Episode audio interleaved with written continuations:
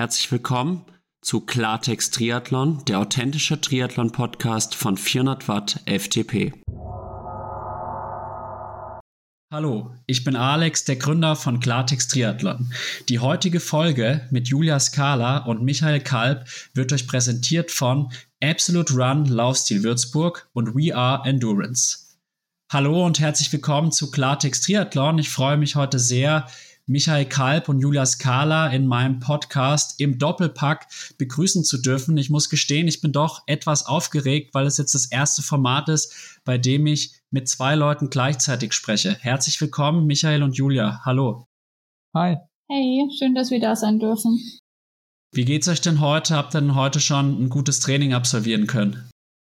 Ja, grundsätzlich, äh, uns geht's gut. Training ist am Montag immer eher ein bisschen nach hinten gestellt. Relativ relativ locker das Training. Das Einzigste, was da immer relativ viel äh, auf uns zukommt, ist das Organisatorische und so ein bisschen Office. Ja, also so ein klassischer Entspannungstag, der halt auch einfach mal sein muss. Ich finde es jetzt auch total interessant. Ich lasse ja häufig meine Podcast-Partner, Partnerinnen sich vorstellen und heute habt ihr die Ehre, euch mal quasi gegenseitig vorzustellen. Das heißt, der Michael stellt jetzt mal die Julia vor und die Julia stellt den Michael vor fangen wir doch einfach mal an mit Michael. Wie tickt denn die Julia so? Was, was treibt ihr denn den ganzen Tag so? Ja, ich würde sagen, Juli ist ähm, ein sehr perfektionistischer Mensch, sehr zielstrebig und sehr ehrgeizig, sehr verantwortungsbewusst und man kann sich 100% auf die Juli verlassen. Danke. genau. Also das, so würde ich sie beschreiben und ja, gibt eigentlich nichts hinzuzufügen. Würdest du dem denn zustimmen, Julia? Hat er dich da ganz gut getroffen? Leider ja. also, ja, ich glaube, mit dem, was er so gesagt hat, kann man mich, glaube ich, ganz gut beschreiben. Denk schon. Hat dir da auch irgendeine Eigenschaft nicht so gefallen oder eine Eigenschaft, die dir dann auch mal im Weg steht? Ja, dieses ähm, Perfektionistische, das hat natürlich auch immer irgendwas damit zu tun, dass ich halt oft auch nicht zufrieden bin mit dem, wie es läuft, egal ob es jetzt eine Trainingseinheit ist oder ob es was mit P3 zu tun hat. Ähm, ja, da versuche ich schon immer eigentlich das Beste irgendwie zu geben und ähm, das Beste gibt's halt eigentlich irgendwie nie. Deswegen, ähm, ja, hängt ja natürlich dann auch mal meine Laune davon ab. Ja, alles eher irgendwie kontraproduktiv. Zufriedenheit ist immer so eine Sache, das habe ich jetzt auch schon mit einigen anderen Podcast-Partnern intensiv thematisiert. Einerseits ist Unzufriedenheit auch ein bisschen eine Triebfeder, um besser zu werden. Auf der anderen Seite macht es natürlich auch ein bisschen immer unglücklich. Ist wie so viele Sachen einfach zwiespältig. Und jetzt wärst du an der Reihe, Julia. Beschreib doch mal den Michael. Wie tickt er denn so? Durch welche charakterlichen Eigenschaften zeichnet er sich denn aus? Mm, ja, grundsätzlich, wie tickt er? Also er ist ein sehr empathischer Mensch. Ähm, sehr, also ja, ein absoluter Gefühlsmensch. Das heißt, er von himmelhoch jauchzend bis zu Tode betrübt. Äh, es kann da alles dabei sein. Ja, wenn man ihn, ähm, wenn er dich ins Herz geschlossen hat oder in dir irgendwas sieht, dann ähm, kannst du von ihm eigentlich alles haben. Also ist wirklich ein absoluter Herzensmensch. Ja, sportlich äh, weiß eigentlich auch genau, wohin er möchte. Ähm, und hat, muss ich auch sagen, ein absolutes Kämpferherz, weil wenn man ihn wirklich kennt und er weiß, was er in den letzten Jahren äh, durchgemacht hat und wo er jetzt steht, ja, können sich da sehr viele echt einen, äh, eine Scheibe abschneiden. Also da ist äh, durchbeißen eigentlich gar kein Wort dafür. Michael, hast du dieser Liebeserklärung noch etwas hinzuzufügen? Nein, eigentlich nicht. Also das ist ja zu 100% recht. Ich muss dazu sagen, dieses Empathische steht mir dann manchmal auch im Weg. Das ist auch eine, eine große Schwäche, weil am liebsten würde ich jedem, der mir über den Weg läuft, der ein kleinstes Problem hat, ähm, helfen. Und ja, das ist, glaube ich, auch manchmal eine große Schwäche von mir. Ich würde es nicht als Schwäche bezeichnen. Ich glaube, anderen zu helfen ist eine ganz, ganz hohe Eigenschaft und die kann man auch nicht durch irgendwelche sportlichen Titel etc das ist gar nicht miteinander zu vergleichen. Ich glaube, einfach ein guter Mensch zu sein, ist auch viel wichtiger, als dann auch ein guter Triathlet zu sein. Wir beide kennen uns ja auch tatsächlich auch schon ein bisschen länger. Ich würde jetzt sagen, so auch mal zwei, dreimal Rad gefahren in Kronach. Geh doch da auch noch mal kurz drauf ein, was uns da auch so ein bisschen verbindet, woher wir uns kennen. Ja, du hast, glaube ich, dein Referendariat in Kronach gemacht. Ist das richtig? Das ist richtig, ja. Genau. ja. Und ähm, wir haben uns dann mal beim Schwimmen äh, getroffen und ja, da gibt's nicht so viele, die ähm, ambitioniert schwimmen können. Und dann sind wir ins Gespräch gekommen und haben dann einfach zwei, dreimal Radfahren ausgemacht und ja, das hat immer ganz gut gepasst. Ähm, wir haben da ja, also wir haben da relativ nah beieinander gewohnt und dann ähm, war ich immer ganz zufrieden, wenn ich meinen Trainingspartner hatte. So ging es mir auch und gerade im Schwimmen und Radfahren bin ich ja doch dann einigermaßen konkurrenzfähig, dass ich nicht der beste Läufer bin. Das wissen wir alle. Aber ich erinnere mich auch sehr gut an Hof letztes Jahr, als du mich dann leider überrundet hast tatsächlich. bei der Laufstrecke, da habe ich dich dann nochmal motiviert und wir haben uns auch in einem Meer gesehen, da hast du mich dann wieder eben angefeuert und da habe ich auch die Julia dann das erste Mal tatsächlich kennengelernt auch. Kennengelernt ist ein bisschen übertrieben, aber ich habe sie kurz vor meinem Start dann ja auch angesprochen. Ich weiß gar nicht mehr, was ich gesagt habe. Weißt du das noch, Julia? Ich weiß jetzt auf jeden Fall, wer mich angesprochen hat. Siehst du, das konnte ich wirklich lang nicht zuordnen, aber ähm, warst du, okay. ja, dann kennen wir uns ja tatsächlich persönlich. Ist ja witzig. Ja, genau. Also, und gesehen haben wir uns, glaube ich, bestimmt früher auch schon öfters. Ja, das kann sein. Wir haben jetzt ja auch hier euch so ein bisschen kennenlernen dürfen. Ihr habt euch gegenseitig charakterisiert. Und was ist denn für euch der Begriff Mut? Wie würdet ihr Mut definieren? Ja, Mut ist, glaube ich, in erster Linie einfach aus seiner Komfortzone ein bisschen rauszukommen also wenn man einfach so dieses ja, flachen Gewässer, ähm, die ruhigen Gewässer irgendwie verlässt und irgendwie ein Terrain betritt, wo man nicht tausend Prozent einfach, also das weiß man nie, aber tausendprozentig einfach nicht mehr weiß, ähm, was erwartet da einen. Das würde ich jetzt in erster Linie als Mut bezeichnen. Ja. Okay, wenn ihr jetzt diese Definition euch anschaut, würdet ihr euch beide dann als mutige Menschen bezeichnen? Ja, ich würde uns als mutig und risikofreudig bezeichnen. Aber bis zu einem gewissen Grad. Ja. Also wir sind, äh, also mutig, ja. Ich glaube, da gibt's mutig sind wir. wir sind mutig. Risikobereit, was ja irgendwie auch manchmal ein bisschen damit einhergeht. Ja, ich glaube immer bis zu einem gewissen Grad. Also ähm, risikobereit, es macht einen schon, es kann einen auch Angst machen, wenn man risikobereit ist und dann nicht mehr weiß, was richtig auf einen zukommt. Ich glaube, da gibt's Ups und Downs. Also ich glaube, das ist wie bei vielen anderen Dingen auch. Es gibt gute und schlechte Tage und man ist auch manchmal risikobereiter und manchmal weniger risikobereit. Ja, ich glaube, glaub, das kommt auch auf den Themen einfach drauf an. Ja. Bei manchen Themen ist man ein bisschen risikobereiter und bei manchen Themen, da bleibt man lieber in der Komfortzone und sagt, okay, dann nehme ich lieber den sicheren Weg. Ich denke, dem kann ich mich weitestgehend anschließen. Ich würde euch tatsächlich auch als mutige Menschen bezeichnen. Risikobereitschaft ist für mich auch nochmal was anderes als Mut tatsächlich, weil wenn ich jetzt so euer Leben in den letzten Jahren einfach so betrachte, da muss ich sagen, Hut ab, da wurden echt einige mutige Entscheidungen getroffen. Geht doch auch einfach mal auf diesen Entwicklungsprozess ein.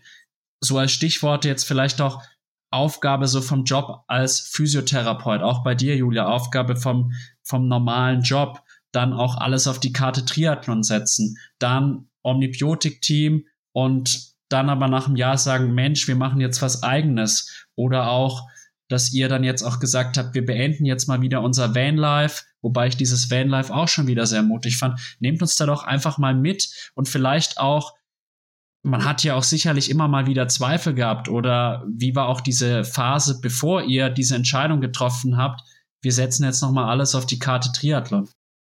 Also ich glaube, man kann davon wegnehmen, wir haben viele Entscheidungen getroffen, auch extreme Entscheidungen, auch ähm, Entscheidungen, die sich nach mehreren Monaten dann wieder komplett ins Gegenteil bewegt haben, weil seit wir uns kennen, also wir haben beide eine Zeit, bevor wir uns gekannt haben, schon ähm, ja, gab, wo wir es beide gestruggelt haben, jeder für sich, wo wir beide schon vor hohen Mauern standen und ähm, eher traurige Menschen waren, wenn ich das jetzt einfach mal so sagen darf, und wir uns dann kennengelernt haben und nach ja mit diesem Kennenlernen einfach, glaube ich, mit also für uns entschieden haben, wir machen, wir treffen Entscheidungen, um glücklich zu werden.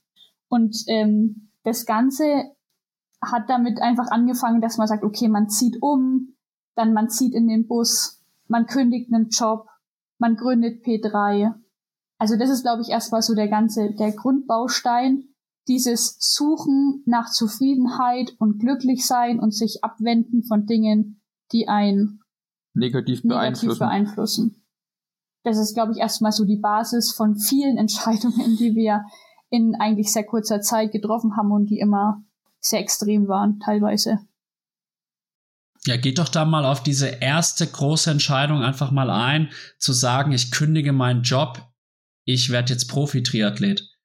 Das ist ja bei euch beiden der Fall gewesen. Ja, man muss sagen, ich würde, ich würde vorausnehmen, dass wir sagen können, dass wir seit diesem Jahr, also seit Ende 2022, uns als Profi-Triathleten bezeichnen würden.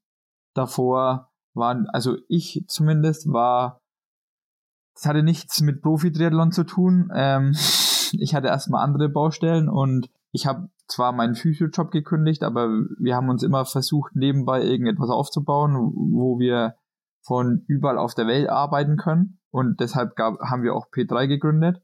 Und das hat sich deshalb, deshalb hat sich P3 auch immer so weiterentwickelt. Also deshalb ist jetzt auch P3 das, was es jetzt ist. Und deshalb hat sich das über zweieinhalb Jahre oder zwei Jahre so extrem weiterentwickelt. Und ähm, ich würde sagen, seit Herbst 2022 können wir uns auch so Profi-Triathleten nennen. Erstmal, Stand jetzt, wie wir es möchten. Ja, es ist, glaube ich, auch wie bei vielen, die praktisch diese Entscheidung getroffen haben, Job oder Profikarriere, das war es jetzt bei uns so nicht. Also es ist jetzt nicht so, dass wir gesagt haben, wir kündigen jetzt einen Job, weil wir dann Profi-Triathlon machen, sondern wie gesagt, ja, Michael war 40 Stunden Physio und ich glaube, man kann sich vorstellen, was es bedeutet, 40 Stunden an so einer Bank zu stehen und dann früh und abend, ähm, also nicht früh eigentlich noch nachts und abend nachts zu trainieren. Ich habe im Vertrieb gearbeitet und dadurch, dass wir dann zusammengezogen sind, wir haben ja fünf Stunden auseinander gelebt, hat sich das einfach so entwickelt, dass wir dann beide beschlossen haben, okay, ähm, lass uns was zusammen machen, weil so Fitnessfachwirt und Physiotherapeut irgendwie matcht es ja eigentlich ganz gut. Noch dazu haben wir sehr viele Stunden trainiert und ähm, waren da einfach für uns so, hey, ich glaube, wir können da einfach was eigenes auf die Beine stellen. Das ist, glaube ich, einfach erstmal der Grundsatz. Und dann da durch diesen Schritt, den wir da gegangen sind, hat, hatten wir natürlich auch die Möglichkeit, dem Sport immer, immer weiter Aufmerksamkeit zu schenken und immer dann einen Schritt weiter zu gehen. Diese, was damit ich schon gesagt habe, so wirklich dieses Profi-Triathlon, was bedeutet Profi-Triathlet? Ich kann es dir gar nicht so richtig sagen. Das definiert ja auch jeder komplett anders. Die einen sagen, man muss davon leben können. Bei den anderen geht es darum, wie viele Stunden trainierst du. Wir sehen uns schon jetzt mittlerweile, also ja, mehr oder weniger als Profi-Triathlet. Wir investieren da sehr viel Zeit, sehr viel Geld und man kann auch mittlerweile sagen, man kriegt, also jetzt über, über den Winter kann man wirklich sagen, ähm, haben wir einiges, ähm, einige Partner dazu bekommen, die uns wirklich spüren lassen, hey, wir bauen auf euch, wir setzen auf euch, was natürlich auch dazu beiträgt, ähm, was ich sehr schön finde, dass ich die, die Zeit, äh, die ich in Instagram oder die wir in Instagram gesteckt haben, auch langsam ein bisschen auszahlt ja. Und das sind eigentlich so die Punkte. Ich weiß gar nicht, ob ich vielleicht gleich weiterreden soll mit diesem Vanlife. Auch wieder eine Entscheidung, die wir getroffen haben. Man muss ganz ehrlich sagen, es haben uns sehr lang viele dadurch charakterisiert, ja, ihr seid Vanlifer und wollten eigentlich, dass wir den, nur darüber reden. Wir haben aber grundsätzlich ja eigentlich die Entscheidung getroffen, weil wir da, wo wir zu dem Zeitpunkt gewohnt haben, einfach miserable Trainingsbedingungen hatten angefangen vom Schwimmbad als auch alles drumherum und konnten auf die Schnelle eigentlich nicht, nicht sagen, okay, wir gehen, wir ziehen jetzt da und dahin, weil da ist es super, war der erste Punkt. Der zweite Punkt war dann, wir wussten eigentlich überhaupt nicht, wie wir so eine Triathlon-Saison äh, finanzieren sollen. Also wie reisen wir irgendwo hin? Wie zahlen wir uns die Hotels? Diese Kombination war dann irgendwie so, okay, wir haben eigentlich überhaupt keine andere Wahl, als ähm, im Bus zu wohnen, der glücklicherweise ja schon seit ein paar Jahren vor, uns, vor meiner Haustür steht. Genau. Das war dann die nächste Entscheidung, wo wir dann fast auch gar nicht so viel Wahl hatten, wo aber dann auch mutig war. Ja, weil wir auch irgendwo dazu, sag ich mal, gezwungen waren, weil von uns halt nicht einer auf die Arbeit geht, 40 Stunden arbeitet und dem anderen sein Leben mitfinanzieren kann oder ihm die Möglichkeit geben kann, okay, ich bezahle die, die Miete und du kannst dich auf den Sport konzentrieren, sondern wir sind halt in der Situation, dass wir es beide machen, wir beide Ziele haben und wir gegenseitig im anderen sehr viel sehen und dem auch die Chance bieten wollen, ähm, erfolgreich zu werden. Finde ich echt cool, wie ihr euch da gegenseitig unterstützt und ihr wirkt auch sehr, sehr glücklich auf mich. Und ich möchte jetzt hier auch die Gelegenheit nutzen, um euch zur Verlobung zu gratulieren. Das habe ich ja vor wenigen Tagen auf Instagram sehen dürfen. Mein Glückwunsch. Ja, Danke. War es denn sehr romantisch, Julia? Nee, war es nicht, aber also eigentlich auch schon wieder. Es hat eigentlich genau wieder uns charakterisiert. Äh, eigentlich eine, Down, also eine Downphase, um Gottes Willen, aber eigentlich ein sehr stressiger Tag und viel Input. Äh, und eigentlich genau so ein Tag, wo man dann dem anderen, wenn man dann sagt, ähm, hey, ich will dich heiraten, was dann eigentlich schon sehr viel bedeutet, weil bei den meisten ist ja ein perfekter Moment und bei uns war sehr viel schon nicht perfekt und wir haben uns trotzdem die Stange gehalten.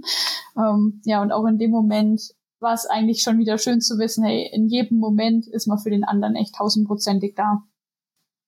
Also ich kann dir nur sagen, ich bin jetzt auch verlobt seit Ende Dezember. Und bei uns war es jetzt auch nicht der ganz super romantische Moment, wobei ich sagen muss, ich habe äh, in einen Adventskalender gebastelt und im letzten Türchen war quasi der Ring drinnen.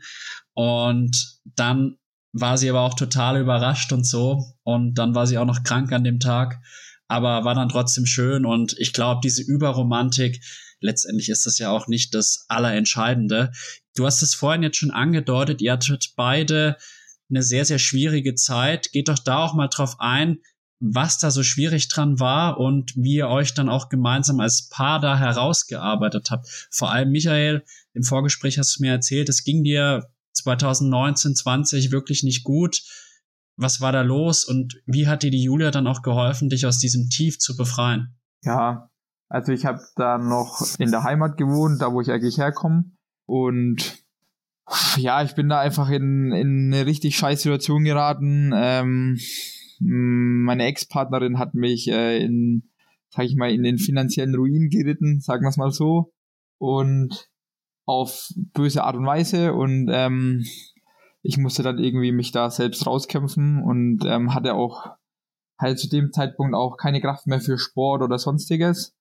Ähm, habe dann auch ein Jahr keinen Sport gemacht und ja, bin eigentlich nur auf Arbeit gegangen und hab, bin dann nach Hause gegangen und habe mich halt versucht irgendwie am Leben zu halten, sage ich jetzt mal, oder halt mich irgendwie über den nächsten Tag zu retten. Ähm, habe dann auch für mein Recht äh, sehr hart kämpfen müssen, habe dann Gott sei Dank Recht bekommen. Und ja, dann habe ich, ich hatte, wir waren mal im gleichen Team, Julia und ich, und hatten uns schon gekannt und dann hatten wir einfach mehr Kontakt und ähm, ich bin heute glaube ich, sehr, sehr glücklich darüber, dass ich Julia kennengelernt habe und ähm, sie hat mich da aus dem, sage ich mal, aus dem tiefen Tal irgendwie gerettet und aufgebaut und hat mir dann auch irgendwie die Kraft gegeben, ähm, ja, wieder die Zeit und die Kraft zu investieren, um wieder Sport zu machen, um den Spaß am Leben und am Sport zu finden und dem ja, Zeitpunkt heute habe ich so viel Spaß am Training wie noch nie.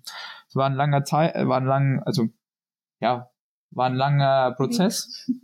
Ähm, ich habe mich dann, wir sind dann ein paar Mal umgezogen und ich musste mich dann auch erstmal von dem ganzen ja, distanzieren und das verarbeiten. Ich habe dann mit einer Mentaltrainerin angefangen zusammenzuarbeiten. Ähm, ich war dann auf einem bestimmten Seminar, um mit dem Ganzen innerlich auch zu, abzuschließen. Und ja, das hat mich dann schon noch sportlich sehr stark beeinflusst. Ähm, ich hatte wahrscheinlich trainingstechnisch sehr gute Werte und ich war auch trainingstechnisch sehr konkurrenzfähig, aber ähm, habe dann einfach immer im Wettkampf ähm, mit meinem Kopf gestruggelt. Und ähm, da haben wir jetzt dann im letzten Jahr sehr, sehr viel investiert und ähm, ich hoffe, dass es sich dann nächstes Jahr einfach auszahlt. Ich drücke dir die Daumen. Talent hast du auf jeden Fall. Ich wünschte, ich könnte so gut laufen, auch wie du. Und Julia, du hast ja auch angedeutet, dir ging es auch mal zwischenzeitlich nicht ganz so gut. Magst du da auch drauf eingehen? Ja, grundsätzlich war es einfach ähm, eine Phase, von der, glaube ich, ganz wenige auch wissen. War eigentlich das Ende meiner Würzburg-Ära, ähm, wo ich da lange Zeit gelebt habe und habe mich da einfach verloren ähm, in Form auch von, dass ich das gemacht habe, was andere von mir erwarten oder was ich dachte, dass andere von mir erwarten ja, und bin da einfach äh, wirklich mental sehr abgerutscht. Kann auch deswegen einfach, wenn Leute sagen, ja, wegen sowas braucht man nicht traurig sein oder so, da gibt's Menschen, die haben nichts zu essen oder kein Dach über dem Kopf oder so.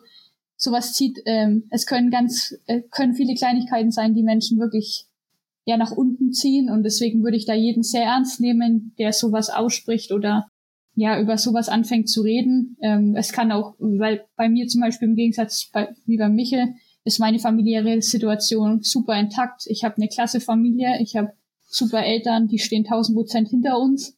Ja, und habe da einfach ähm, mich selbst absolut verloren und bin dadurch auch aus Würzburg geflüchtet, muss man ganz ehrlich sagen. Was ich auch jedem einfach wirklich nur ans Herz legen kann, ist, dass ihr, dass man nicht auf Hilfe wartet so richtig, sondern man muss schon echt ähm, sich selber in den Arsch treten, darf ich das so sagen, in den Hintern treten und ja, losgehen und das machen, wofür man steht. Ähm, es lohnt sich auf jeden Fall.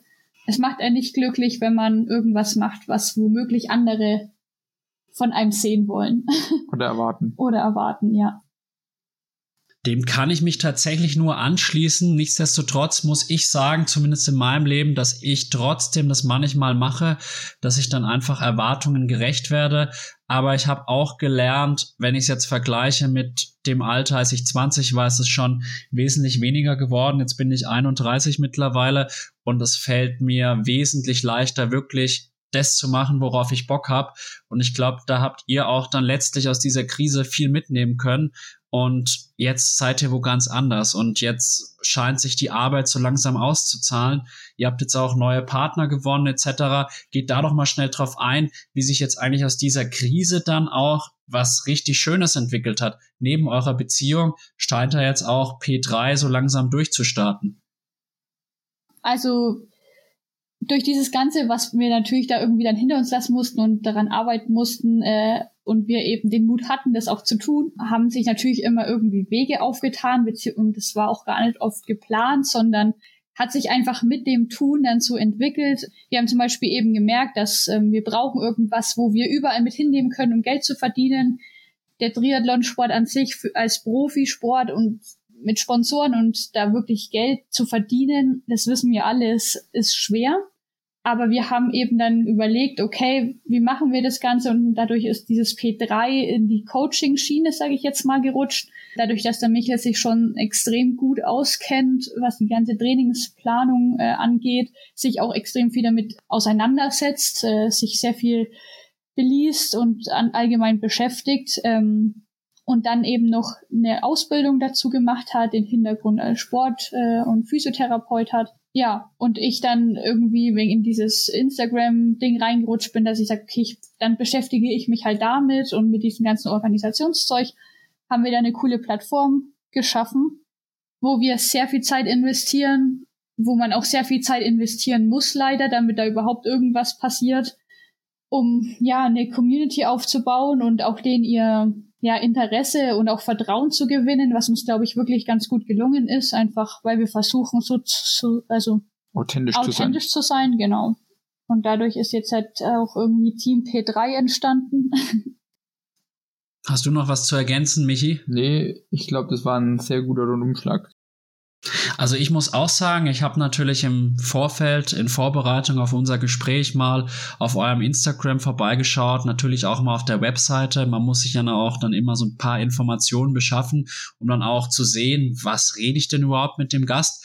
Und ich finde es wirklich auch optisch sehr ansprechend, auch eine tolle Website und ich finde, dass ihr auch die eure Follower, nenne ich es jetzt mal so, einfach sehr gut mitnimmt in euren Alltag. Ihr zeigt jetzt auch viel so von eurem Training, aber habt doch dann immer mal wieder auch tiefgründigere Posts. Erst vor kurzem, da Stichwort vielleicht mentale Grenzen, an die ihr dann auch einfach mal ranstoßt. Was hat's, was meint ihr damit genau? Ja, wir, wir wollen einfach irgendwie halt Bilder schaffen, das, ähm, das einfach real ist. Also es gibt für uns zu viele Instagram-Kanäle, die einfach sehr perfektionistisch aussehen. Die Bilder sind immer super. Die Texte dazu sind immer super. Die trainieren immer in super Destinationen. Die ähm, werden morgen Weltmeister. Also genau, wenn du das siehst. Dann bei vielen, die werden morgen Weltmeister. Jeder ist total ähm, ja, was er schon alles, egal ob Amateur oder so, was er alles schon gerissen hat und dass er die besten Werte hat und ja, mittlerweile beschäftigen wir uns ja, also haben wir auch viel Kontakt im Trainingslager oder so zu anderen ähm, Profi-Triathleten und jeder struggelt, jeder hat seine Problemchen, die meisten. Und wir wollen einfach so ein Bilder schaffen, wo jeder sich irgendwo einfach das gleiche, was wir einfach auch gern sehen, mal so, puh, also es geht einfach nicht nur uns so, sondern jeder andere hat diesen Tag, wo er früh aufsteht und denkt, boah, wann ist Abend und ich möchte wieder ins Bett. Und das Ganze wollen wir einfach immer mal aufgreifen. Ja, ich würde das so sagen, einfach Ehrlichkeit vermitteln. Wir wollen ehrlich auch zu den Leuten gegenüber uns sein, also die uns ähm, verfolgen und einfach auch zeigen, ja, dass es auch bei uns im Leben auch Ups und Downs gibt. Ich finde es echt positiv, dass ihr das so macht, weil es ist in Social Media leider nicht mehr selbstverständlich. Ich würde schon sagen, dass ich in meinem Kanal doch versuche auch möglichst authentisch zu bleiben. Also bei mir ist jetzt nicht immer nur Friede, Freude, Eierkuchen. Natürlich gewisse Privatsachen, die möchte ich dann jetzt auch nicht da in aller Öffentlichkeit austragen, so auf die Art. Aber versuche da auch so auf eurer Linie unterwegs zu sein. Ist halt doch so, dass dann meistens die Bilder vielleicht nicht professionell genug sind oder so, um da noch mehr Follower zu erreichen. Vielleicht investiere ich da auch tatsächlich nochmal rein, aber lieber authentisch, als irgendwie jemanden vorzugeben, der man einfach nicht ist. Social Media ist auch immer noch ein wichtiges Thema im Triathlon. Und was mich auch mal interessiert, wie häufig bekommt ihr denn auch Kritik auf beispielsweise Instagram und wie geht ihr dann auch mit dieser Kritik um und gibt es da auch teilweise Kritik, die unter die Gürtellinie geht in dem Sinne? Also ehrlich gesagt haben wir noch nie Kritik, doch, doch wir haben schon Kritik bekommen, das war damals, ähm, wo unser Bus kaputt gegangen ist. Aber das hatte eigentlich nichts mit Instagram zu tun. Trotzdem, wo unser Bus kaputt mal gegangen ist, haben wir so eine Crowdfunding-Plattform erstellt, die mega cool angenommen wurde. Und da haben wir schon zwei Nachrichten bekommen, wo man sich schon sehr damit beschäftigt hat. Aber ansonsten muss ich ganz ehrlich sagen, würde ich manchmal noch viel lieber den Leuten zeigen, wie wirklich süß viele sind. Also wir kriegen echt eigentlich super liebe Nachrichten, super liebes Feedback. Wir nennen die schon immer so unsere edle Follower. da sind wirklich ein paar dabei, wo man, also was echt süß ist. Auch, dass man mittlerweile, es war schon letztes Jahr so, dass man auf der Challenge Rot einfach jemand hatte, der neben dir steht und so, hm, seid ihr nicht die von, von P3 und so? Und wir haben ja wirklich jetzt nicht viele Follower, muss man sagen. Das ist dann schon echt süß, wo man merkt, okay, man hat echt eine Bindung irgendwie zu den Leuten aufgebaut. Ähm, und deshalb eigentlich ja über so eine imaginäre Welt, mehr oder weniger. Das Einzige, was wir ab und zu mal bekommen, sind Techniktipps. Ach so, ja, ja, genau. wollen immer ganz viele Leute weiterhelfen. Schneller zu schwimmen. Schneller zu schwimmen, schneller zu laufen, keine Ahnung. Aber ähm, ja. Aber ansonsten, nee, muss man schon sagen, sind alle, sind da echt, haben wir super Follower. Ja. Dank geht an euch raus. Da bin ich mal gespannt. Dann muss ich euch, glaube ich, nach dem Gespräch auch ja. mal followen. Würde mich natürlich auch freuen, wenn ihr mir zurückfollowt. Da bin ich jetzt auch ganz ehrlich.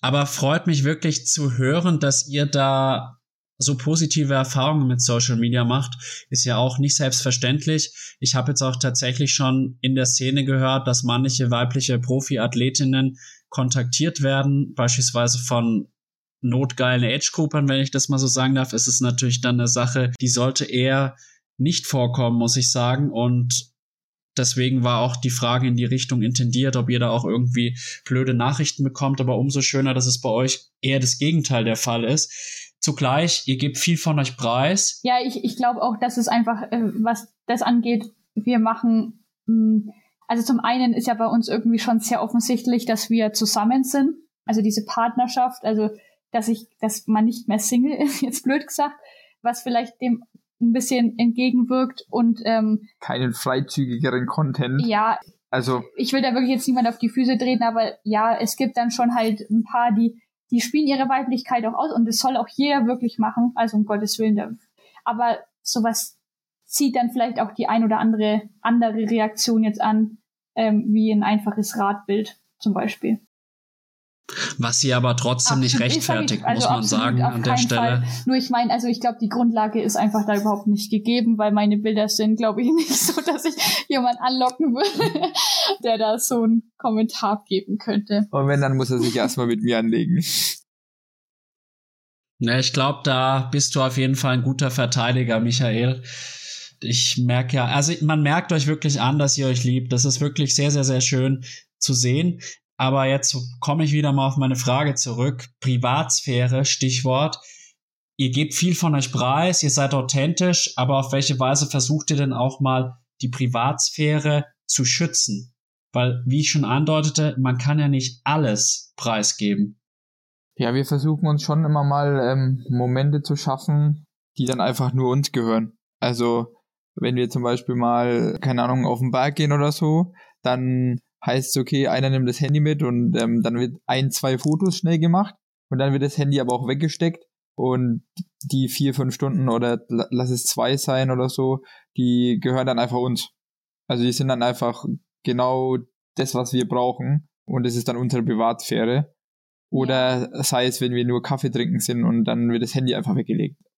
Das ja, und ich, ich glaube auch, dass man oft mehr denkt, dass man da involviert ist in eine Geschichte, wie man es dann eigentlich ist. Also ähm, wie zum Beispiel, wenn man da mal einen intensiveren Post macht oder so, dann ist ja in dem Moment jetzt nicht so, dass bei uns Weltuntergangsstimmung ist. Also dann ist eigentlich meistens schon dieser Tag der Weltuntergangsstimmung vorbei und ähm, man möchte das einfach auch gern mal teilen, damit es halt wirklich bei jedem auf, also Hochs und Tiefs gibt.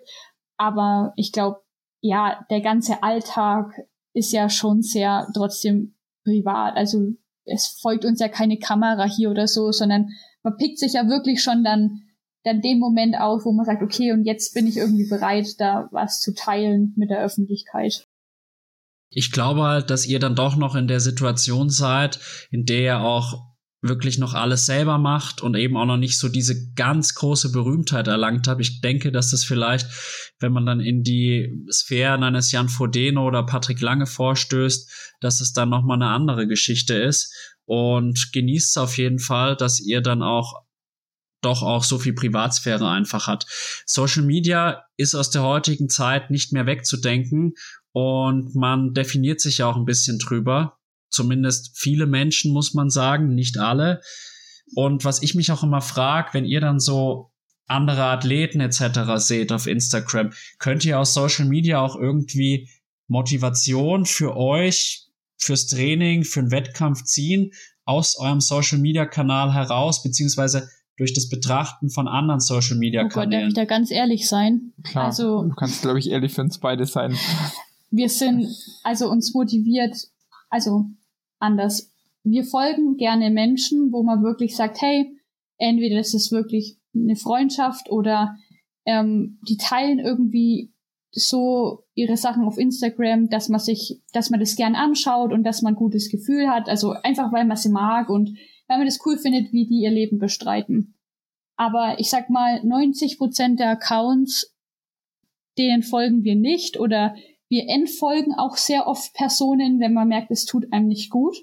Und wir sehen bei ganz vielen, dass die Darstellung, die da geboten wird, einfach nicht mit dem übereinstimmt, wie wir, wie wir halt einfach das machen. Und das ist ja auch völlig in Ordnung. Also soll, kann ja jeder das machen, wie, wie er möchte, aber daran möchten wir einfach nicht teilhaben, weil es schon heutzutage extrem ist, finde ich, wie viele sich in einem Licht darstellen, das einfach in unserer Wahrnehmung eigentlich nichts mit der Realität zu tun hat.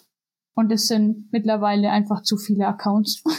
Und wir schöpfen Motivation auf Social Media, muss ich sagen. Weil wenn wir auf unserem Account sagen, dass wir ein Rennen machen, dann bekommen wir so viel mega süße Nachrichten und daraus schöpft man dann schon Motivation. Einfach in dem Moment, weil so viele Leute da mitfiebern aber die Hauptmotivation kommt von uns selbst. Intrinsisch, ja. Intrinsisch und wenn es mal einen Tag gibt, an dem es nicht so läuft, dann hilft uns der Partner, uns da durchzuboxen. Und meistens dann auf jeden Fall nicht Instagram. Nein. Weil das ist dann so ein Tag, an dem man nicht am Handy ist und Instagram konsumiert. Genau. Ich glaube, ihr habt da eine ganz gesunde Einstellung zu dem ganzen Social-Media-Thema.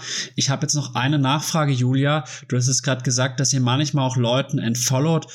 Kannst du das mal an einem Beispiel festmachen, ohne da natürlich Namen oder sonstiges zu nennen? Was wäre jetzt zum Beispiel für dich ein Grund zu sagen, der Mensch tut mir nicht gut, ich möchte dem nicht mehr folgen?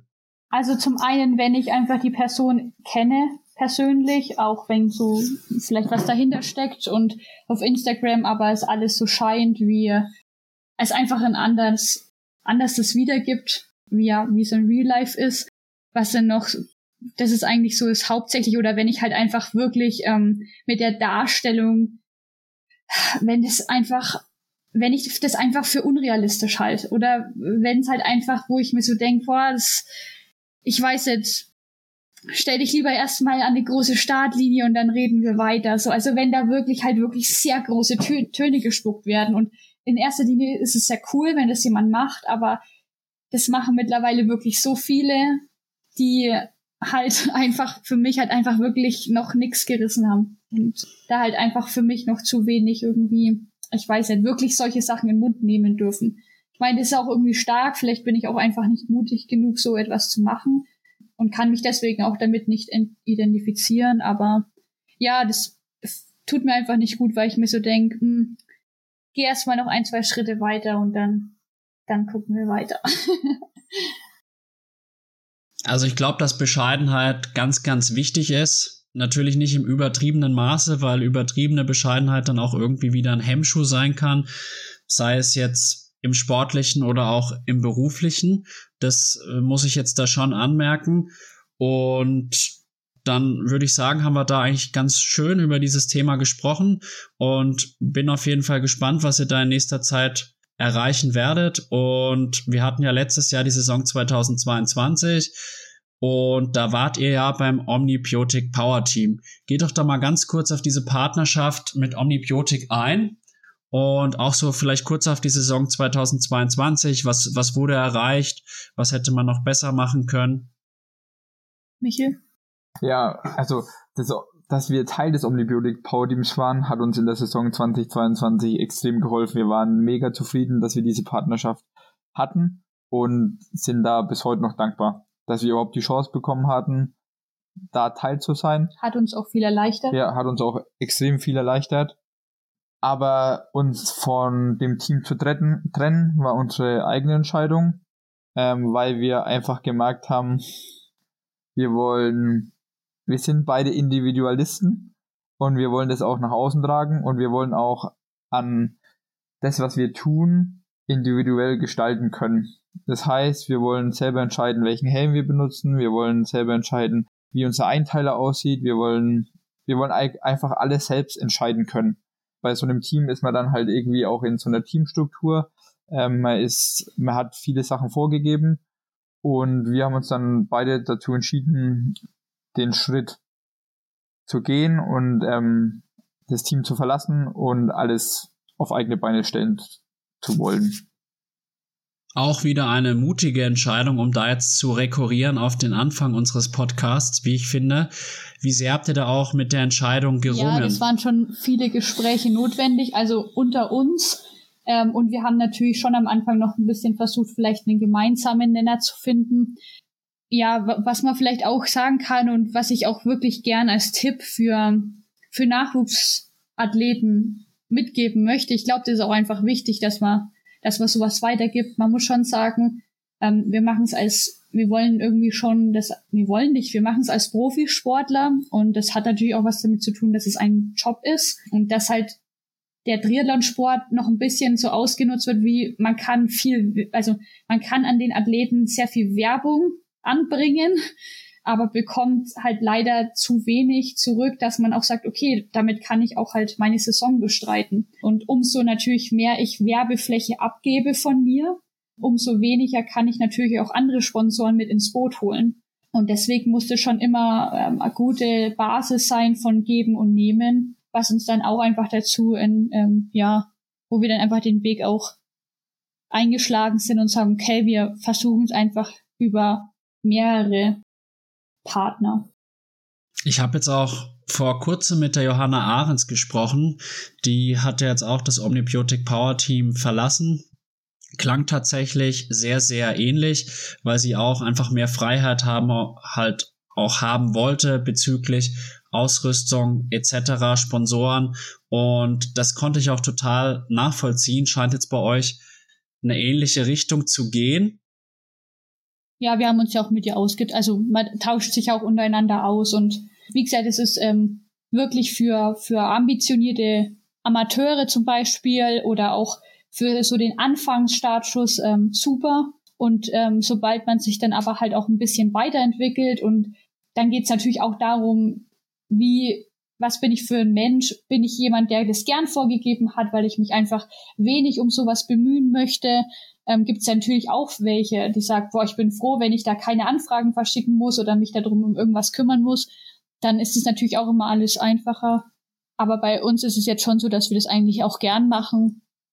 Ja, und wir waren zu zweit. Also das hat dann auch nochmal einen, ja, einen Einfluss darauf gehabt, dass wir beide die Entscheidung, also dass wir erstens beides zu zweit sind und dass wir uns beide selbst vermarkten wollten oder diesen Schritt gehen wollten und einfach freier sein wollten, was das Ganze angeht.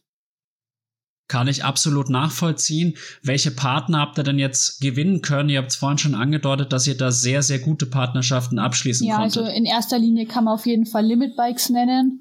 Das ist ein richtig cooler Radladen hier vor Ort, mit dem wir sofort auf einer Wellenlänge waren und ähm, dürfen somit äh, uns glücklich schätzen, nächstes Jahr ein richtig cool designtes äh, Orbea Zeitfahrrad fahren zu dürfen die uns da auch absolut, also unterstützen in allem, also dass das Fahrrad fahrbereit ist, dass unsere anderen Räder fahrbereit sind, dass einfach, wenn ein Rennen ist, wir uns das, wir das da oben hinstellen dürfen und dann wird es einfach so gemacht, dass alles passt. Da sind wir denen auf jeden Fall richtig dankbar. Konnten jetzt auch noch, also wieder, wir durften es letztes Jahr fahren, ist Xentis ähm, und dürfen auch jetzt wieder sagen, dass wir auch 2023 Xentis Laufräder fahren werden ähm, sind mit Rudy Project äh, richtig gut ausgestattet, äh, was, was Helme und Brillen und das Ganze anbelangt. Haben ja die wirklich, äh, man muss es ganz klar sagen, ich glaube, selbst die großen Namen äh, haben wahrscheinlich nicht die Schwimmbedingungen, die wir haben. Also danke an Swannemann Sonthofen. Äh, wir haben wirklich da die besten Schwimmbedingungen bekommen, die man sich äh, vorstellen kann. Ja, haben Cocoon haben Cocoon wieder, genau, mit denen haben wir eine super Vereinbarung getroffen, konnten da unsere ähm, Zusammenarbeit auch ein bisschen, ja, größer gestalten. Dann, ja, kleinere, was heißt kleinere, um Gottes Willen, also mit der Schörderie aus der Heimat arbeiten wir zusammen, ähm, die bedrucken Bekleidung und alles sind da super mit einem richtig nachhaltigen Gedanken dabei. Ähm, also kann ich wirklich nur jeden ans Herz legen, wenn er da zum Beispiel auch ja so Merch-Sachen drucken möchte. Haben einen richtig coolen Kaffeeröster, den besten eigentlich, der uns wirklich immer mit äh, Kaffee versorgt, sobald wir da leer ausgehen oder sobald hier ja uns der Kaffee ausgeht. Haben jetzt noch einen Online-Versender, was Sportartikel an, äh, Sporternährung ja, angeht. haben bald können da ja uns glücklich schätzen, auch in der Hinsicht jemand zu haben, in der Sporternährung. Niemanden speziellen, aber ja. Ich hoffe, ich habe jetzt wirklich niemanden vergessen. Also man muss ja auch ganz klar sagen, das hat alles nichts mit, ähm, wir werden von niemandem bezahlt, ähm, aber es sind halt wirklich alles Dinge, die halt uns ja einen sehr großen Batzen an Geld äh, abnehmen und sind da wirklich glücklich, dass wir das erstmal von unserer Liste streichen können. Ist ja auch total wichtig. Und wenn da auch nur die Kosten fürs Rad etc. einfach schon mal wegfallen, ist das eine Riesenerleichterung, weil Triathlon ist halt einfach einer der teuersten Sportarten, die ich kenne. Vielleicht sogar in der Liga mit Golf und ähnlichem. Und insofern könnt ihr euch da sicherlich glücklich schätzen. Meine Frage, die jetzt kommt, die ist auch wieder, da müsst ihr auch wieder ehrlich sein. Wie gut könnt ihr denn jetzt schon tatsächlich vom Triathlonsport leben oder von dem Projekt P3 oder sagen wir mal euch beiden auch als Marke, weil man muss ja auch sagen, letztlich seid ihr ja auch in einer gewissen Weise ihr beide zusammen eine Marke. Man muss dazu sagen, vom Sport alleine können wir nicht leben. Da können wir nicht unsere Miete und unseren Lebensunterhalt äh, bezahlen. Gar nicht. Gar also nicht. Wirklich, nee. wir, uns hat die die letzte, also 2022, sagen wir mal, Erfolge im Rennen haben dazu beigetragen, dass der Monat einfacher wurde. Genau. Aber das war es dann auch schon. Genau. Aber genau, aber wir können unsere Kosten, was ausge also was Material und so angeht, konnten wir alle mit unseren Sponsoren abdecken. Aber wir, wir können nicht unseren Lebensunterhalt, den wir jeden Monat benötigen, äh, mit dem Triathlon decken. Ja, also ich glaube einfach kurz ausgedrückt, alles was mit Material und Trainingsbedingungen ähm, zu tun hat, da äh, sind wir super aufgestellt. Also wirklich, das, da will ich mich wirklich äh, nicht beschweren. Und alles, was aber mit Reisekosten und dem alltäglichen Bedarf angeht, da sind wir komplett auf uns gestellt. Also da müssen wir selber schauen, wie wir das erwirtschaften. Ich verstehe. Das ist wirklich nicht ganz einfach. Zumindest habt ihr da diese einigen Partner, die euch da zumindest im Trainingsbereich einiges abnehmen. Zugleich ist es dann halt auch ein hartes Brot, so rentabel, sag ich mal, zu leben. Habt ihr denn irgendwie so eine Art Zeitpunkt ausgemacht, bis wann das ganze Projekt, nenne ich es jetzt mal, rentabel sein muss? Also gibt es da eine Deadline? Nee. Weil man muss ja dann auch irgendwann schon auch schauen, wie stelle ich mich finanziell auf? Weil ich denke, langfristig gesehen ist es dann auch nicht schön, immer so, wie soll ich sagen, auf andere auch angewiesen zu sein in einem gewissen Ausmaß und dann aber auch zugleich auch irgendwie sich manche Sachen einfach auch nicht leisten zu können, schlichtweg. Es gab mal eine Deadline, aber die Deadline ähm, ist gestrichen worden weil wir haben beide gemerkt, das Ganze ist ein Prozess. Ähm, ganz ehrlich, ich, ich habe seit vier Jahren eine Profilizenz, habe mit Profisport eigentlich nichts am Hut gehabt und kann seit November oder seit Oktober 2022 sagen, dass ich mit Profisport irgendwas zu tun habe oder näheren Kontakt habe. Ähm, und dann haben wir einfach beide gemerkt, okay, das Ganze ist ein Prozess, wir können uns keine Deadline setzen, weil es gibt kein End, also es gibt kein Endprodukt. Ich kann ja nicht sagen, okay, ich erwirtschafte im Monat 2000 Euro damit, mit meiner sportlichen Leistung und dann ist Ende. Vielleicht könnte ich aber auch 5000 erwirtschaften. Also es gibt für das Ganze keine Deadline. Weil solange ich immer noch Potenzial sehe und immer noch sehe, ich bin an de ich bin nicht da angekommen, wo ich sein möchte, oder es gibt immer noch viel Verbesserungsmöglichkeiten, kann es keinen Endpunkt geben. Ja, ich glaube, die Botschaft ist bei mir angekommen. Julia, du wolltest noch was ergänzen? Nee, also ja, gern. ähm, ich glaube, dass das auch damit zu tun hat, dass dieses, ähm, wie es bei vielen ist, eben dieses Sport, also Studium oder Sport oder Beruf oder Sport bei uns jetzt gerade nicht so gegeben ist, dadurch, dass wir halt wirklich, wie du schon sagst, mit P3 versuchen, einfach irgendwas nebenbei aufzubauen. Und das nimmt uns natürlich auch viel Zeit. Es kostet wirklich viel Zeit, diese ganzen Instagram-Sachen dazu machen. Wie gesagt, das, der ganze Montag, der eigentlich ein Ruhetag ist, ist bei uns eigentlich wirklich nur mit Terminen voll und mit Coachen, also mit Plänen schreiben und mit allem organisatorischen und so. Aber dadurch erschaffen wir uns natürlich auch diesen Weg der Freiheit. Und wie wir schon gesagt haben, es gibt bei uns kein Ziel. Also wir haben kein, eigentlich sollte man ja meinen, man braucht ein Ziel, um das zu erreichen, aber wir versuchen eigentlich eher durch einen Prozess und ein stetiges Besserwerden gar nicht in diese Verlegenheit zu kommen, zu sagen, okay, ich muss am Tag X dieses Ziel erreichen, sonst habe ich es nicht geschafft, weil was passiert, wenn wir es nicht schaffen? Was passiert, wenn wir das Ziel nicht erreichen?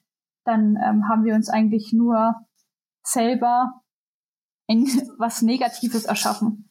Oder wenn wir das Ziel erreichen, was passiert dann? Ja, dann ist also das dann Ziel ist weg. das Ziel weg. Also deswegen bei uns ist, glaube ich, wirklich der Prozess, egal ob es P3 ist oder unser Sport, im Vordergrund und solange wir beide immer weiter besser werden und ähm, ja, bleibt so.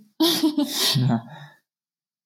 Ich drücke euch auf jeden Fall die Daumen für den weiteren Prozess. Würdet ihr denn beide sagen, dass ihr euren Traum lebt? Aktuell ja, ich könnte mir gerade keinen, also ich, es ist natürlich immer eine Momentaufnahme, aber ich könnte mir jetzt zum jetzigen Zeitpunkt gerade nicht, also nicht kein besseres Leben vorstellen. Also klar ist man dann, würde man sich freuen, wenn man nicht die letzten zwei Tage im Monat schauen muss, äh, wie man den Kühlschrank füllt.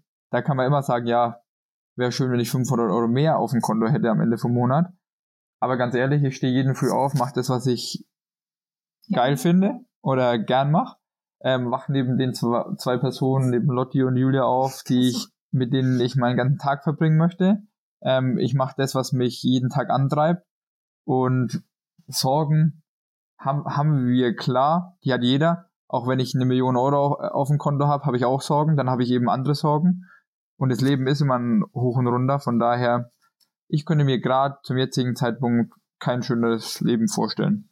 Ich glaube auch, dass das, ähm, dass unser Jahr im Bus voll viel dazu beigetragen hat, weil wir da echt gemerkt haben, dass wir eigentlich wirklich Minimalismus macht uns ultimativ glücklich. Also dieses, wie du vorhin gemeint hast, mit, dass man sich vielleicht dann viel auch nicht leisten kann.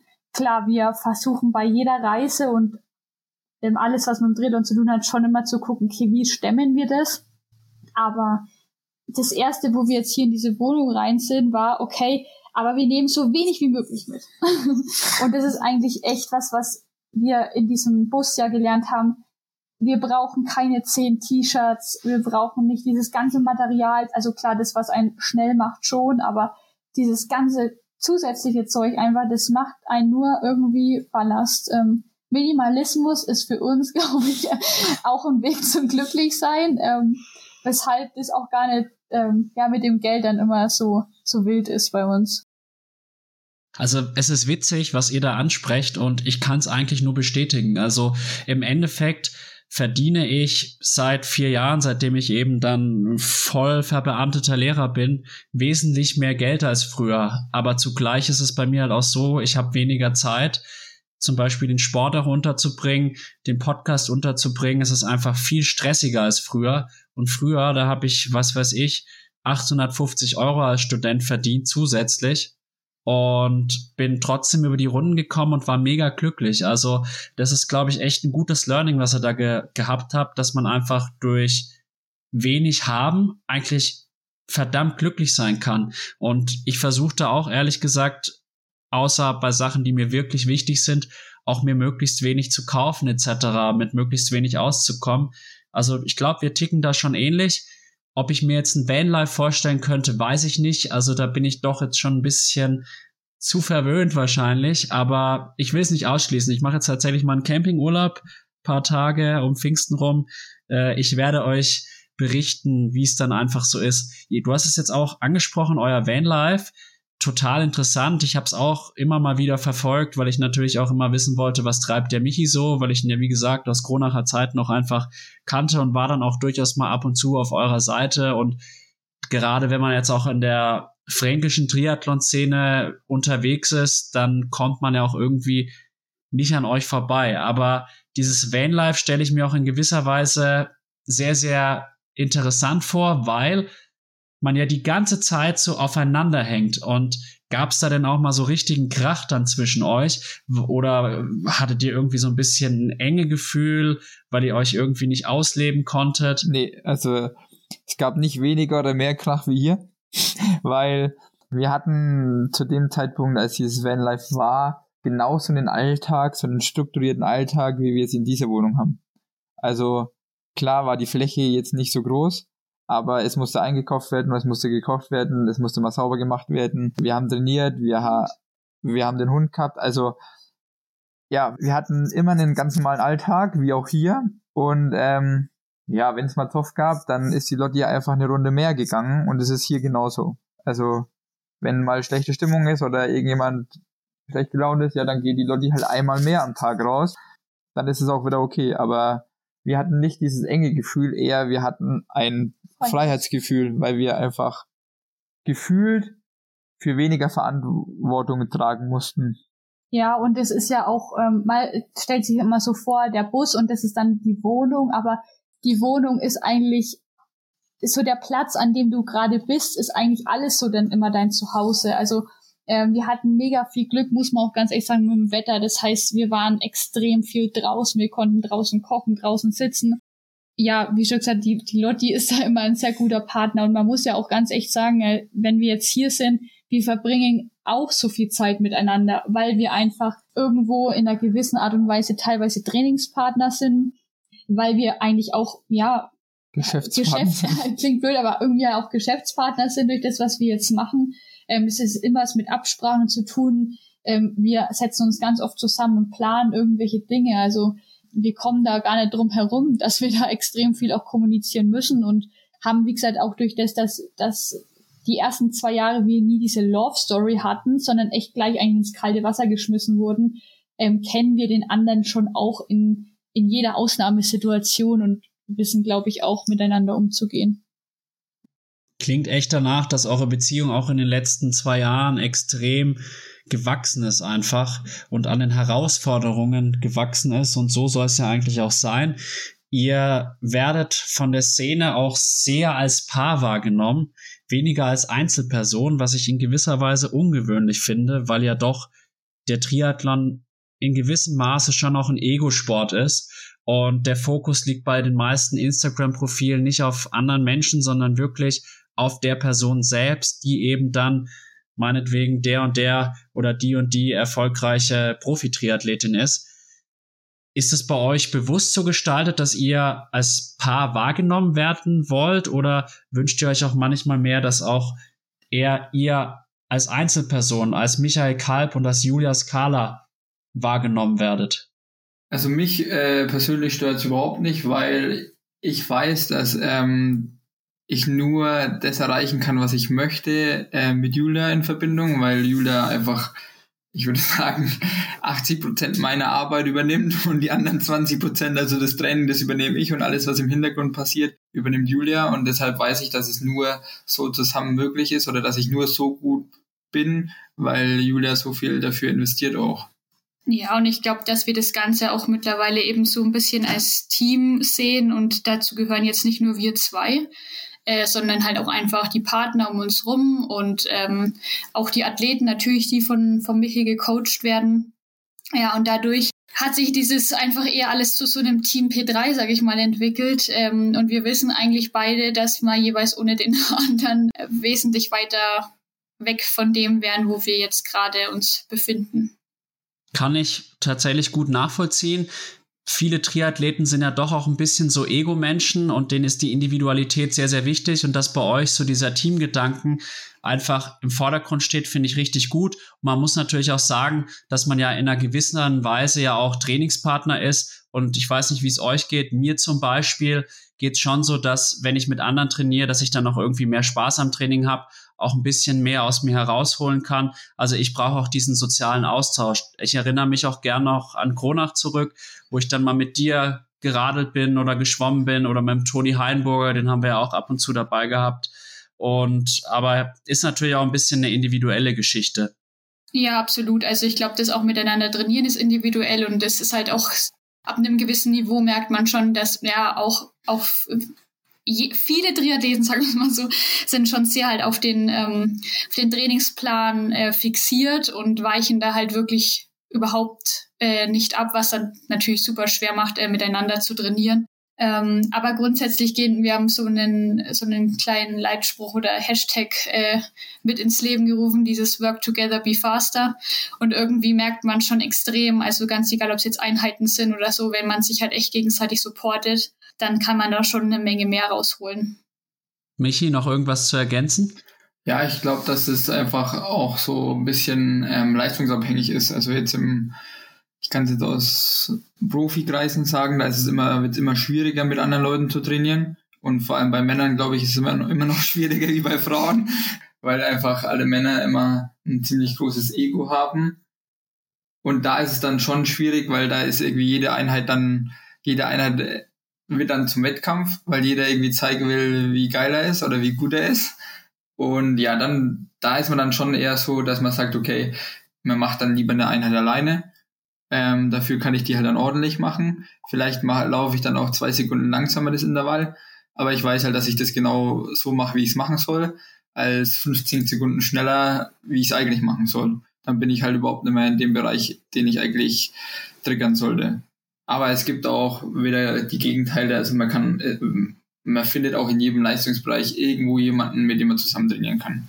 Das war jetzt bei uns auch so. Wir waren jetzt im Trainingslager in Banjulis ähm, und dann haben wir, haben wir auch einen Freund dabei gehabt, der ist auch Profi. Mit dem habe ich dann auch relativ viel zusammen trainiert. Also das ist einfach immer so ein bisschen geben und nehmen. Der eine weicht mal da ein bisschen von seinem Trainingsplan ab, der andere mal da. Also oder denke, die Frau tritt einfach wegen mehr Watt. Genau, oder die Frau hinten tritt einfach mal ein bisschen mehr Watt. Das macht überhaupt nichts.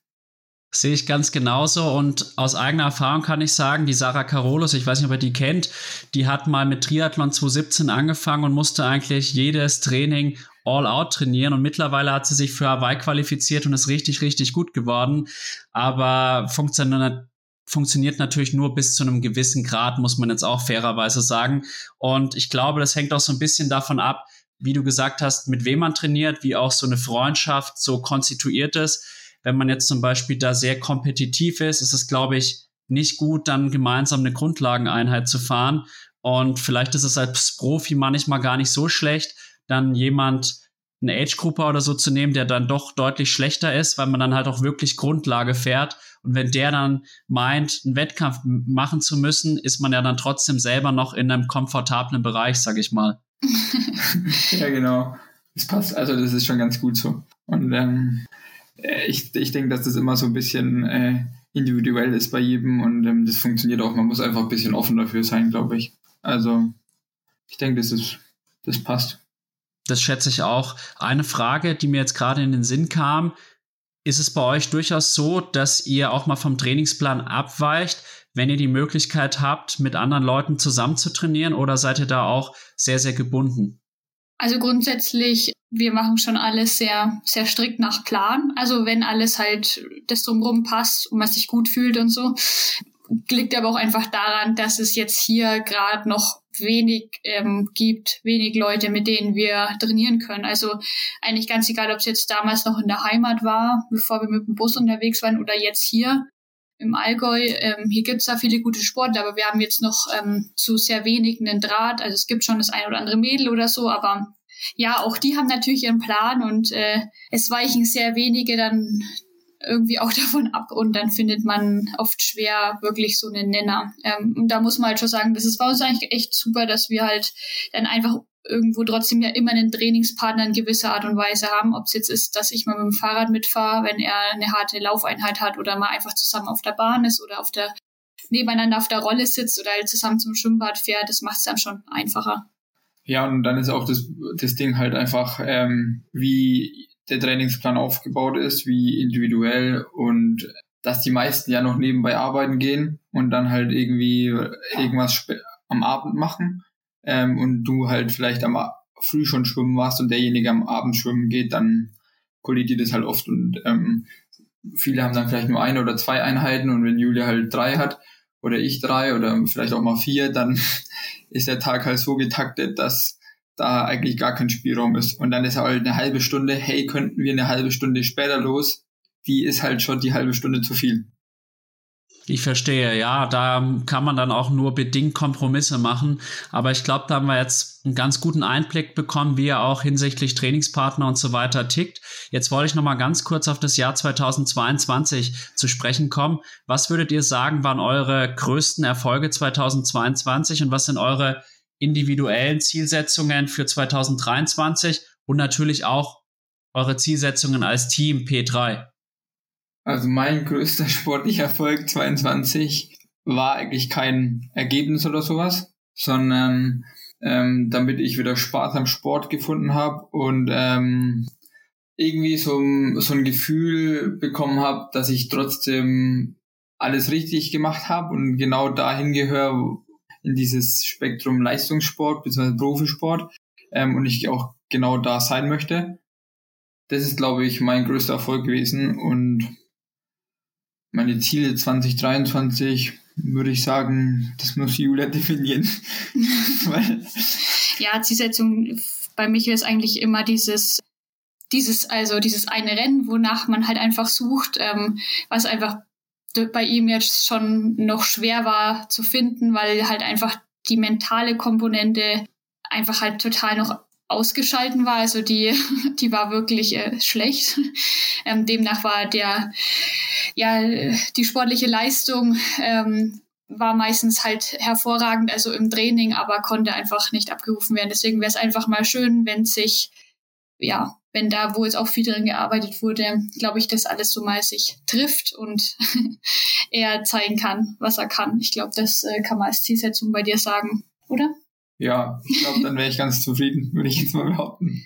Ähm, ja. Und dann kommt, der Rest kommt dann irgendwie zu, wenn das funktioniert, dann kommt der Rest irgendwie von alleine, würde ja. ich sagen. Ja, puh, äh, Erfolg, äh, ja, Erfolg 2022 bei mir. Ehrlich gesagt, ich kann dir jetzt nichts so richtig nennen. Also klar, die Saison war nicht schlecht. Ich habe zwei Mitteldistanzen gewinnen können, aber ist jetzt irgendwie lang nicht das, was ich äh, zeigen möchte und äh, was mich auch überhaupt noch nicht zufrieden stellt. Ähm, deswegen ich einfach, keine Ahnung, ich für mich ist es so, ich will ins Ziel kommen und sagen, okay, ich habe heute alles gegeben, mental und äh, physisch und alles. Und ja, an dem Punkt bin ich noch nicht. Deswegen kann ich dir jetzt auch nicht jetzt sagen, dass jetzt halt irgendwas für mich rausgestochen ist. Ähm, tatsächlich war der, der Hof, äh, der Gerland-Triathlon-Hof, also es ist einfach eine olympische Distanz äh, am Ende eines Belastungsblocks gewesen. Der ist mir am allermeisten eigentlich im Kopf nicht, weil es jetzt eine krasse Leistung ist, bei so einem Rennen zu gewinnen, sondern einfach, weil ich einfach da richtig Spaß hatte. Also nach einem, ja, wir hatten Spaß, wir hatten eigentlich einen riesen fetten Belastungsblock hinter uns, waren, sind kaum die, die Treppen zum Zähneputzen hochgekommen.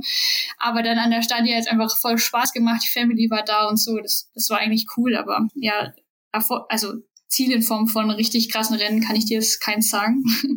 Aber es liegt auch daran, weil ähm, wir immer dran sehen, dass das Ganze ein Prozess ist. Also das, der ganze Weg ist irgendwie ein Prozess. Und wenn, wenn wir jetzt schon sagen könnten, hey, 2022, das war der Erfolg schlechthin, dann hätten wir halt irgendwie keinen so Gradmesser mehr. Also was ist, was ist das größte Ziel? Wenn ich jetzt das größte Ziel schon erreicht hätte, dann, dann wird mir, dann wird mir die Motivation für den Rest fehlen. Und das Ganze ist ein Prozess und wir versuchen jeden, jedes Jahr irgendwie ein Stück besser zu werden. Und ähm, wie Juli sagt, irgendwann sollte mal körperlich und geistig alles so zusammenpassen und dann hat man vielleicht auch das Rennen, wo man sagt, okay, ja, ich bin vielleicht auch nur Dritter geworden, aber ich habe alles aus mir rausgelassen, was an dem Tag drin war und es war ein richtig geiles Rennen. Ich verstehe. Was traust du Julia zu, Michael? Für 2023? Genau. Auf jeden Fall die 73 Quali für Lachti. Also das traue ich auf jeden Fall zu. Ähm, und wenn wir dieses Ziel erreichen würden oder erreichen werden, wenn wir da einen Haken dahinter machen, dann, dann ist das alles, dann würde ich sagen, dann war dieser Erfolg, also die Saison schon erfolgreich. Das ist ein Ziel. Und ähm, sonst würde ich sagen, ein Rennen, wo sie ziemlich nah daran kommt, körperlich und geistig alles rauszulassen. Vielleicht noch nicht alles zusammen, aber wo vielleicht 100% körperlich und 85% geistig würde ich sagen, wenn wir 200 Prozent nehmen, wenn wir 185 dafür dieses Jahr mal schaffen, dann würde ich sagen, sind wir schon einen Schritt weiter. Also mir kamen jetzt so ein paar Gedanken in den Sinn. Also der erste war tatsächlich, ich habe das Rennenhof in mittelmäßiger Erinnerung, aber ich hoffe, dass ich dieses Jahr, dass wir uns da wiedersehen, weil der berühmte Berg bei der Laufstrecke ist berühmt berüchtigt und hat schon vielen guten Triathleten den Zahn gezogen. Und ich erinnere mich noch genau, wie ich dich auch ein bisschen angefeuert habe, Michi, als ich gelitten habe in meiner letzten oder vor, vorletzten Laufrunde war es natürlich. da warst du in meiner letzten, warst du logischerweise schon im Ziel. Aber was mir bei euch beiden wirklich auffällt, ihr seid sehr bescheiden und sehr bodenständig. Und ich glaube, ihr könnt ruhig noch mehr an euch glauben. Also ihr habt eine ganze Menge drauf und ich glaube, dass ihr wirklich auch auf einem guten Weg seid, weil ihr auch verstanden habt, dass halt diese psychische Gesundheit fast sogar noch mal viel wichtiger ist als jetzt die rein physiologische Leistungsfähigkeit. Ja, danke dafür. Ja, ich will, also ich kann das unterschreiben. Ich glaube, ähm, du kannst mit 90% körperlicher Fitness an, am, am Start stehen. Und wenn du aber 100% mental, äh, mentale Fitness hast, dann kannst du ein viel besseres Ergebnis erreichen, wie wenn du keine Ahnung, 100% körperliche Fitness, aber nur 90% mentale Fitness hast. Also ich glaube schon, dass ähm, in unserem Sport die mentale Fitness viel, viel wichtiger ist, wie die meisten Menschen denken. Ich denke eigentlich auch, wenn ich jetzt an Samorin 2022 zurückdenke, da war ich für die Championship qualifiziert und ich hatte eine total stressige Arbeitswoche, musste dann noch freitags sechs oder sieben Stunden Auto fahren, alleine, ohne Unterstützung. Und ich war mental so durch von der Woche, dass ich es dann beim Laufen einfach nicht mehr hinbekommen habe, auch da voll ans Limit zu gehen. Und ich glaube, dann lieber mal eine Einheit weglassen, schauen, dass auch nicht zu viel Stress anfällt und dann geht's einem auch besser und dann, dann liefert man auch entsprechend ab. Ja, absolut. Ja. Jetzt seid ihr natürlich den ganzen Tag irgendwie mit Triathlon beschäftigt, mit P3, mit dem eigenen Training, mit Sponsoren, Social Media etc. Wie gelingt es euch denn auch mal vom Triathlon abzuschalten? Also so richtig abschalten ist es, äh, kommt jetzt eher weniger vor, weil wie du schon sagst, ist es halt einfach ja, der Sport ist der Job und das, was wir beruflich noch nebenbei mit dem P3 machen, ist äh, Triathlon und dann machen wir das beide. Also es kommt keiner heim und erzählt ähm, halt was vom anderen Job, sondern äh, ja, es, unsere Leute um uns rum haben viel mit Triathlon zu tun. Deswegen ist es da schon immer eher schwer abzuschalten, aber und dann hat jeder auch noch sein Aufgabengebiet. Und wenn der eine mal nicht an, sein Aufga auf sein, an seine Aufgabengebiete denkt, also was Triathlon angeht, dann kommt der andere und sagt, hey, ich habe da eine Idee oder so. und dann ähm, dann überschneidet sich das natürlich immer. Ja, aber es, es kommt schon vor einfach, dass man einfach mal, mal merkt, okay, gerade ist zu viel Triathlon, dann hat man, nimmt man sich einfach mal kurz den halben Tag Auszeit.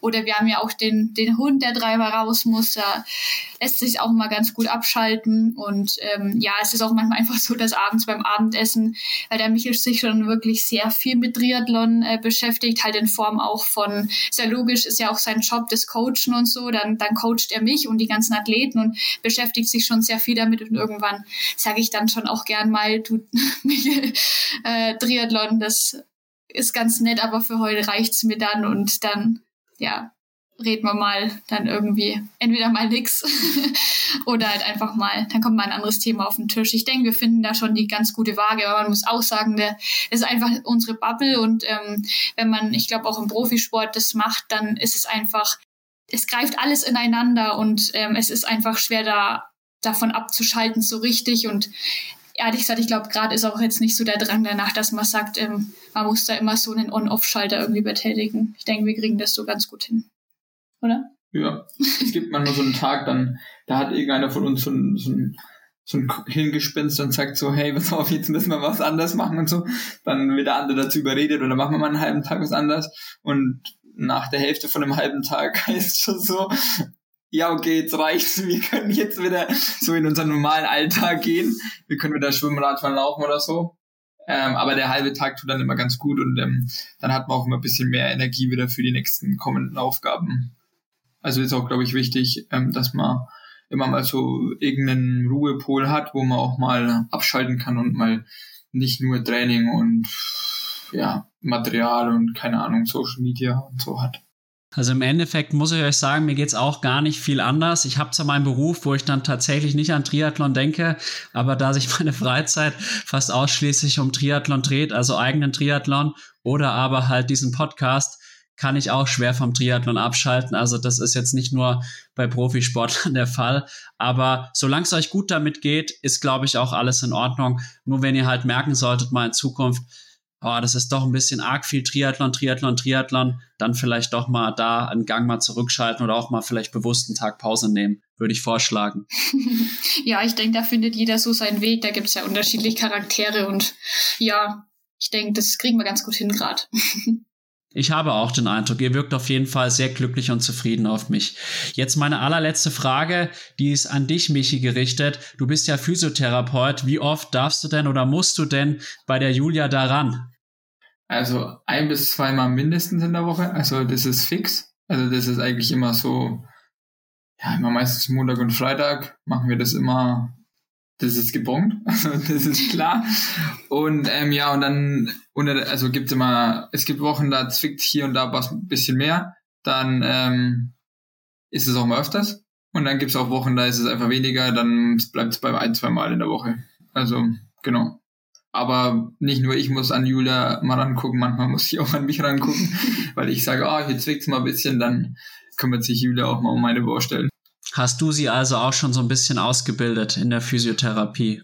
Ja, ich würde schon sagen, ähm, das kann man schon so ein bisschen weitergeben und ähm, ist auch nicht so schwierig, manche Sachen. Ähm, und man hat ja immer die gleichen Wehwehchen. Also ist ja nicht so, dass, ähm, ja, dass das immer unterschiedlich ist, sondern die meisten Probleme tauchen ja immer wieder beim, beim, am gleichen Ort auf und dann, wenn man das halt schon eineinhalb, zwei Jahre macht, dann.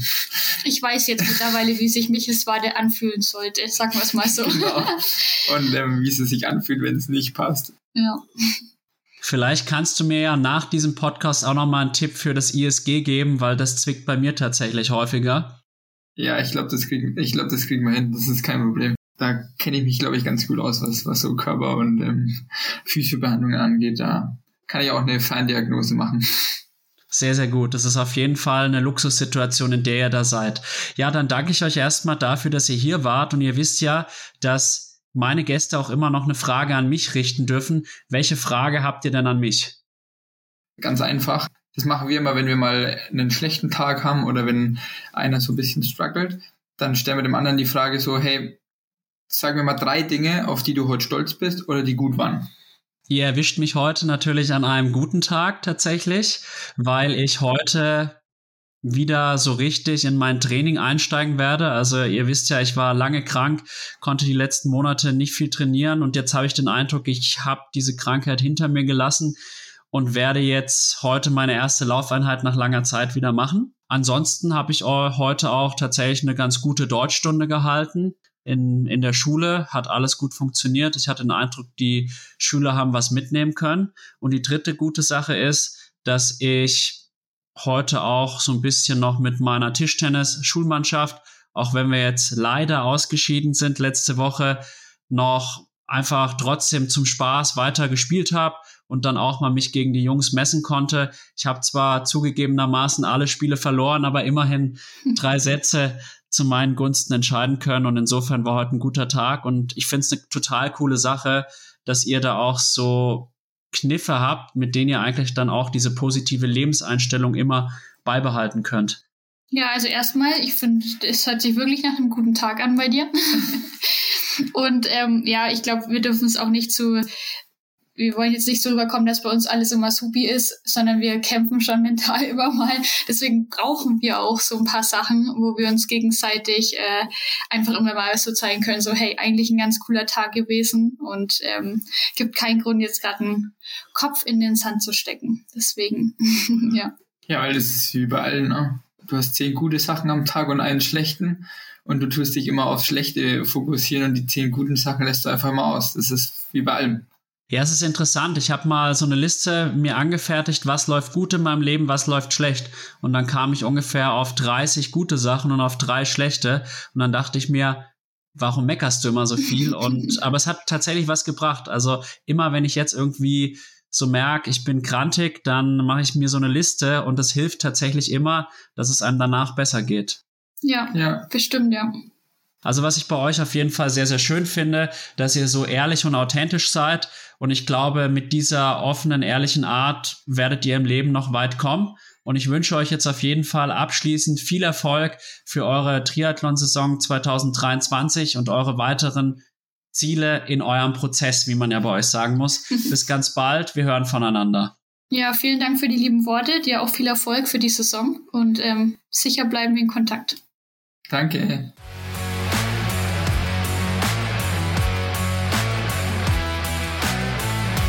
Liebe Zuhörerinnen und Zuhörer von Klartext Triathlon, ich hoffe, dass euch die Folge mit Michael Kalb und Julia Skala genauso gut gefallen hat wie mir. Ich habe Julia und Michael als sehr ehrliche und authentische Menschen kennengelernt, die in psychischer Hinsicht sich beide wiedergefunden haben, was mich für die beiden auch sehr, sehr freut. Ich drücke den beiden die Daumen und hoffe, dass sie ihren Prozess weiter erfolgreich voranbringen werden. Wenn euch mein Podcast und meine Arbeit gut gefallen, würde ich mich freuen, wenn ihr ihn durch eine positive Bewertung bei Spotify oder Apple Podcasts und Co unterstützt oder aber eine kleine Spende als Wertschätzung meiner Arbeit auf Red Circle oder PayPal hinterlasst. Vielen Dank dafür.